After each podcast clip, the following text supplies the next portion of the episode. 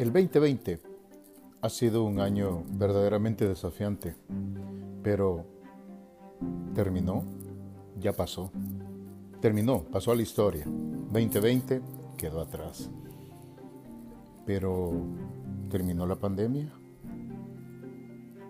terminaron las crisis políticas mundiales, terminaron los problemas que se dan en todo el mundo. No. El 2020 sí pasó a la historia, pero los problemas siguen. Todo eso sigue. Y ahora que estamos iniciando el 2021, ¿qué más podemos esperar? ¿Qué más? ¿Qué más se nos viene? ¿Será mejor este año? ¿Será peor? ¿Cómo será este año verdaderamente? Porque las profecías se están cumpliendo todo se está llegando al, al cauce de la profecía bíblica. Entonces, ¿qué es lo que podemos esperar? Siempre yo le digo a mis hijos que este siglo es diferente del siglo pasado. ¿Por qué? ¿Por qué es diferente? Porque dicen, oh, sí, pues pandemias han habido todo el tiempo y el mundo ha conocido muchas pandemias, sí es cierto, y, se habla mucho de la pandemia del 1918, ah, 1919, que mató 50 millones de personas, que fue la, la famosa gripe española. Sí, eh, hasta ahí está bien. El mundo siempre ha tenido pandemias. La diferencia es que en 1918 todavía el Estado de Israel no, no había sido declarado como país. Fue hasta 1948, después de dos guerras mundiales y la muerte de 6 millones de judíos, que entonces Israel fue declarado como un país y nació el Estado de Israel. En 1967 recuperó Jerusalén. A estos días ya Israel tiene un poco más de 70 años de estar en su tierra. Esa es la gran diferencia. ¿Por qué esta pandemia es diferente? Porque hoy sí existe el Estado de Israel y eso nos recuerda que Jesucristo nos dijo que cuando veáis que la higuera esté dando su fruto, es porque el verano está cerca. O cuando veáis que la higuera reverdece, es porque el verano está cerca. Israel la, higuera representa a Israel. Entonces Israel ya está en su tierra. Entonces por eso es que las cosas están acrecentando mucho más. Y ahora el Internet está plagado junto con las redes sociales de predicaciones, fíjate. Y, el Evangelio se está predicando. Eh, y también, pero a la par de, las, de la predicación del Evangelio, siempre hay muchas predicciones en, las redes sociales, en los periódicos, en muchas cosas. Y las que más siempre se, escuchan son las de México, de los clarividentes que dicen, iba a pasar este año, iba a suceder esto, pero siempre es, unas cosas se dan, otras cosas no se dan. Pero el hombre siempre tiene esa ansiedad de saber qué pasará en el futuro. Y muchos, y fíjate, y, toda esta gente que predice tantas cosas, muchas veces esas predicciones nunca se cumplen y son erróneas. Pero quiero recordarte algo a lo que nos podemos aferrar. Es a cuando Jesús dijo y nos advierte en Mateo 25:13. Dice, por eso ustedes, mis discípulos, deben estar siempre alerta, porque no saben ni el día ni la hora en que yo volveré. Entonces, ¿a qué nos lleva esto? Fíjate, Jesucristo nos da una advertencia acá. Y le está hablando a sus discípulos. ¿Quiénes eran sus discípulos? Los que habían creído en Él. Porque no se lo dijo a la mayoría. Porque muchos de la mayoría de gente que seguía a Jesucristo, lo seguía nada más por ver sus milagros. Lo seguía por ver qué milagro iba a ser muchas veces platico con mi hija eh, cuando yo la encuentro viendo alguna de esas películas de terror o de miedo. Yo le analizaba a una de, hace poco le analizaba y le decía que el hombre siempre anda buscando poder. El hombre le gusta ver lo sobrenatural y quiere aferrarse a eso sobrenatural. Entonces, eh, eh, eh, Satanás utiliza eso sobrenatural para enganchar a la gente y por eso salen pues esas películas de, brujas, esas películas de, poseídos, esas películas de que, le lavan el cerebro a las personas. Y, y fíjate que el hombre está tan acostumbrado que quiere ver poder. Entonces, toda la gente que seguía a Jesucristo quería ver cómo la sanaba. Mira, levantó al paralítico. Mira, aquel que no podía ver, vio, de verdad lo sanó. Sí, lo sanó. ¡Wow! ¡Qué bárbaro! Veamos, sigámoslo y veamos cuántos milagros hace más. Entonces, por eso es que aquí le dice a sus discípulos, y hoy Jesucristo nos está diciendo a nosotros, a tú que has creído en Él, pero que de alguna forma te has alejado. ¡Ey! Estate alerta. Porque fíjate que cuando Jesús habla a sus discípulos, le habla a sus seguidores, a los que han creído en Él, como su Salvador. Y fíjate que la palabra clave en ese versículo que te acabo de, mencionar, que es Mateo 25, 13, dice, fíjate que la palabra clave en este verso es siempre alerta. Fíjate que Jesucristo nos advierte que estemos siempre alerta. ¿Alerta a qué? A lo que está pasando en el mundo. Por eso este programa se llama eh, ¿Qué está pasando del mundo? ¿De qué nos estamos perdiendo? ¿Acaso estamos ciegos? Porque no queremos ver lo que realmente está pasando. Pero a nosotros nos dice, estén alerta, dejen que la gente siga creyendo en esas personas o queriendo ver lo sobrenatural o buscando lo sobrenatural. Eso no te va a salvar. Y fíjate que hoy más que nunca debemos estar más cerca de nuestro Señor Jesús y no soltarnos.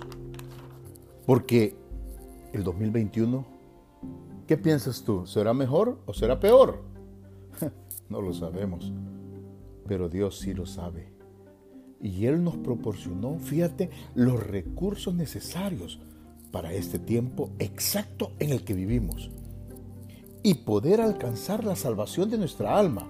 Y fíjate que hace dos mil años Jesucristo mismo nos alertó. Ahora depende de ti.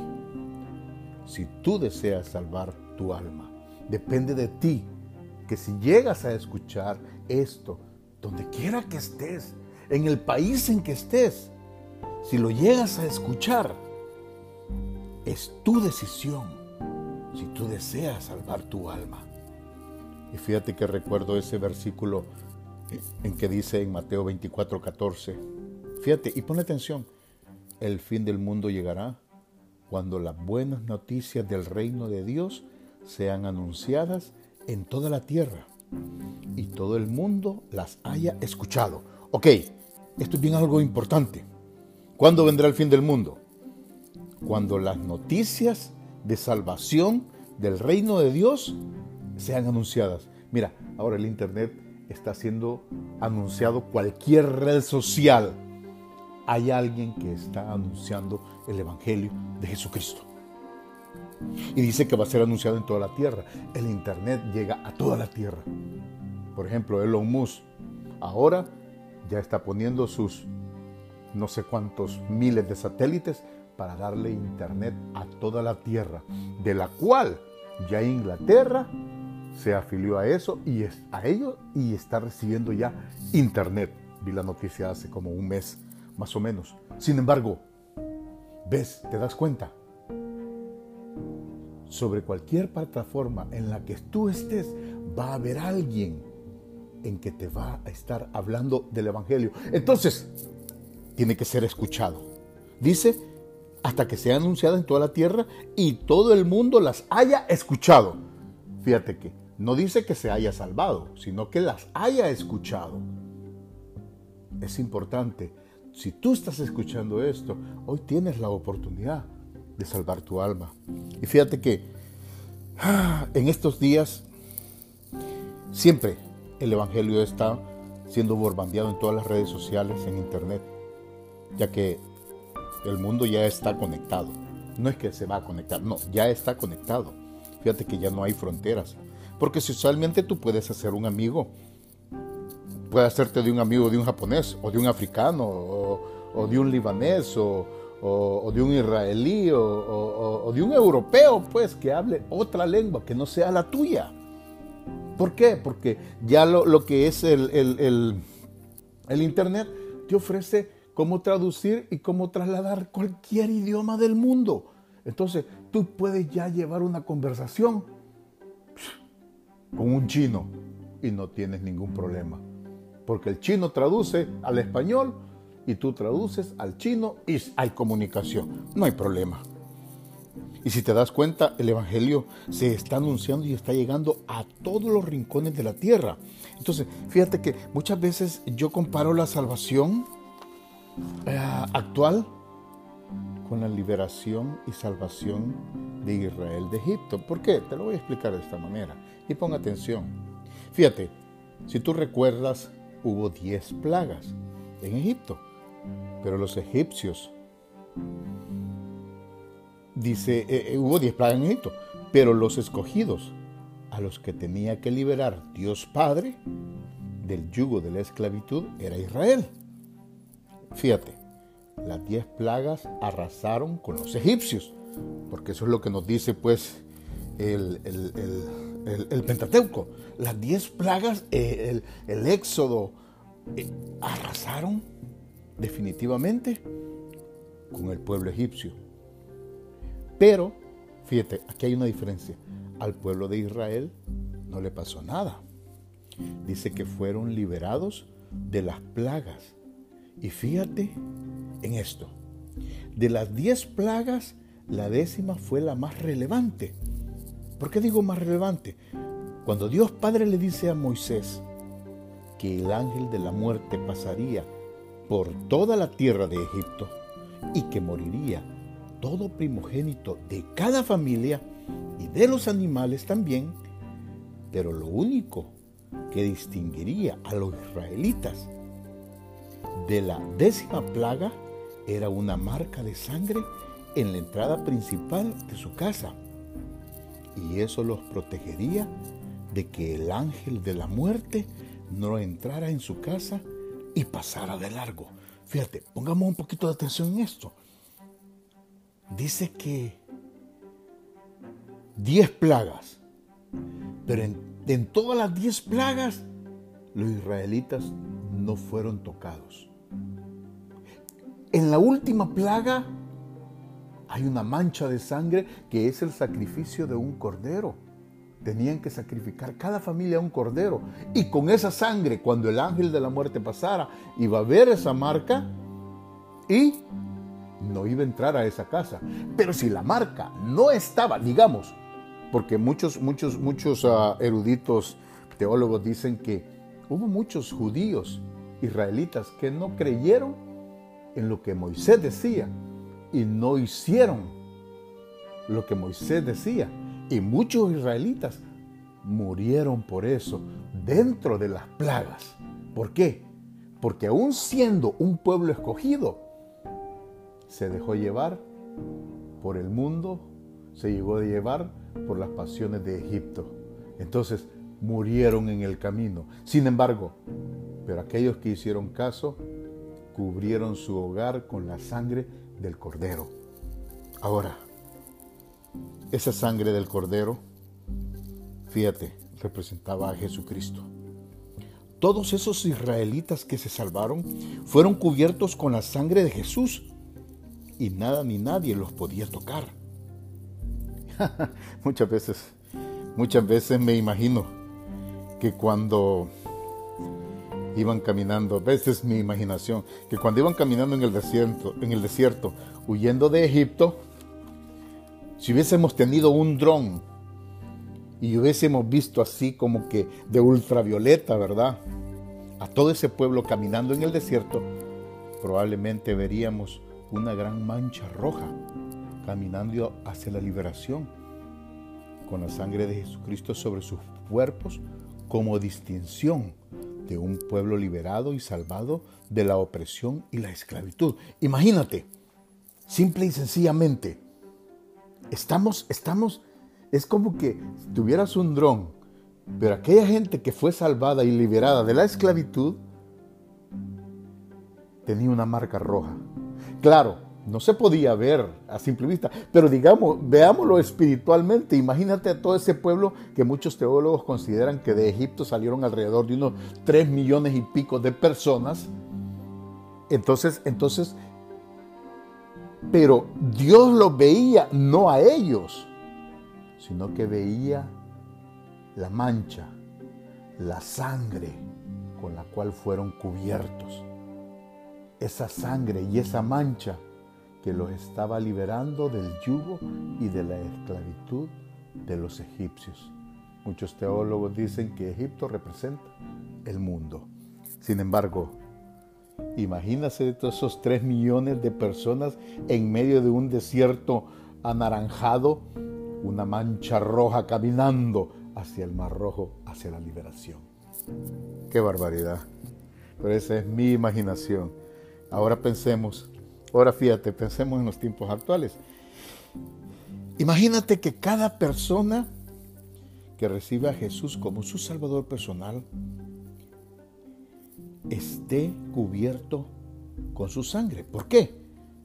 Dice, esta persona que recibe la sangre de Jesús al recibirlo como su Salvador, que Jesús lo libera de la esclavitud del pecado, que es el que te opresiona y te lleva a la muerte, fíjate, como dice Romanos 6:23, quien solo vive para pecar, escucha bien, quien solo vive para pecar, recibirá como castigo la muerte. Pero Dios nos regala la vida eterna por medio de Cristo Jesús, nuestro Señor. Escucha bien, quien solo vive para pecar, recibirá como castigo la muerte. Entonces, Dios te está regalando la vida eterna a través de su Hijo amado Jesucristo, a través de la sangre que derramó en la cruz del Calvario, nuestro Señor. Jesucristo te da esa liberación solo con su sangre. Y hoy puedes hacer un pacto de sangre con Jesús. Hoy es el tiempo. Y darle tu alma a Él. Porque tu alma escucha bien, ya fue comprada con su sangre derramada en la cruz del Calvario. Pero esto también me lleva muchas veces a la imaginación. Tú, tú, tú, tú ya estás comprado. Jesucristo ya pagó el precio. ¿Qué es lo único que tienes que hacer? Nada más recibirle como tu Salvador personal. Y fíjate que y eso influye mucho cuando hablamos en el versículo primero que, que este, este evangelio iba a ser predicado en todo el mundo y que todo el mundo lo tenía que escuchar. Entonces, eh, siempre mi imaginación me vuela alto. ¿Y sabes cómo me imagino yo? Cómo Dios Padre ve al mundo desde, desde arriba. Veamos. Imagínate que cada persona, igual que en Egipto, con una mancha. En Egipto era con la mancha de la puerta se salvaba toda la familia. Así podían ser, si eran 40 en una familia, viviendo en una casa, los 40 se salvaban con esa mancha de sangre. Pero ahora la salvación es personal. Jesucristo pagó por cada uno de nosotros. Por cada uno de nosotros. Entonces, imagínate a cada persona con una mancha en su corazón, color roja, cubierto, su corazón cubierto con la sangre de Jesús. ¿Qué es lo que ve Dios, Padre? Dios no ve al hombre. Dios Padre ve ese puntito rojo que cubre el corazón de esa persona. Entonces yo me imagino que cuando, cuando están muchos reunidos en una iglesia, o muchos reunidos en su nombre, porque Jesucristo dijo que cuando estén dos o tres reunidos en su nombre, Él estará en medio de él, de ellos. Entonces, entonces, cuando hay más de tres reunidos en su nombre, ¿qué es lo que ve Dios? Ve una mancha roja, ve varios puntitos que hacen una gota. O si es una iglesia, ve una mancha grande, color rojo de todos los que han sido salvados con la sangre del cordero. Imagínate, me imagino que se ve una mancha roja. y, fíjate que esto, cuando veo el, o me recuerda el anuncio de, de Verizon, que ellos ponen el mapa de Estados Unidos y su cobertura, la que pone en rojo, como ya dice, y, y, cuando ves el mapa y la cobertura que tiene, dices tú, wow, estos tienen una buena cobertura, pero ves casi todo el mapa de Estados Unidos color rojo. Son partes, aquellas donde están las montañas, este, allá en Colorado, bueno, donde están las montañas, o donde, donde están los bosques, son partes que se miran sin, sin cobertura. Entonces, ¿cómo ve Dios al mundo. Imagínate cuántas personas tengan a Jesucristo como su Salvador, que se mire como todo una mancha. ¿Qué partes o regiones del mundo se ven rojas? ¿Qué partes o regiones del mundo falta que se enrojezan, que, que se pongan rojo con la sangre del Cordero? Entonces yo me imagino, cuando va a venir Jesús? Cuando todo el mundo se vea rojo. Quiere decir que cuando el mundo esté cubierto con la sangre del Cordero y que todo el mundo haya escuchado el plan de la salvación que Dios tiene para cada alma. Fíjate, Dios Padre ve la sangre de Jesús en cada humano que le ha recibido. Y es que es su discípulo. Y las áreas cubiertas en rojo, wow, ve que el mundo se está enrojeciendo. Yo me imagino, wow, ¿Cuánto quedará por cubrir la tierra con la sangre de Jesús? Ese es mi trabajo. Llevar este, llevarte este evangelio y que lo escuches. Y que tengas la oportunidad, tú que ahorita estás escuchando, de recibir a nuestro Salvador como tu Salvador personal y que su sangre te cubra. Pero que no solamente te cubra, te cuide de este 2021 ¿Qué es lo que pasará? No lo sé. ¿Qué es lo que tendremos de nuevo? No lo sé. ¿Qué es lo que... Eh, ¿Qué es lo que habrá? No lo sé. Pero si tienes la marca y el sello la sangre de nuestro Señor Jesucristo, no te puedo asegurar que no te pasará nada. Pero lo que te puedo asegurar, que si tú eres salvo, si tu alma es salva, tú entrarás al reino de Dios con nuestro Señor Jesús. Soy Ricardo Montano y por el pronto regreso de nuestro Señor Jesucristo. Hasta el próximo episodio.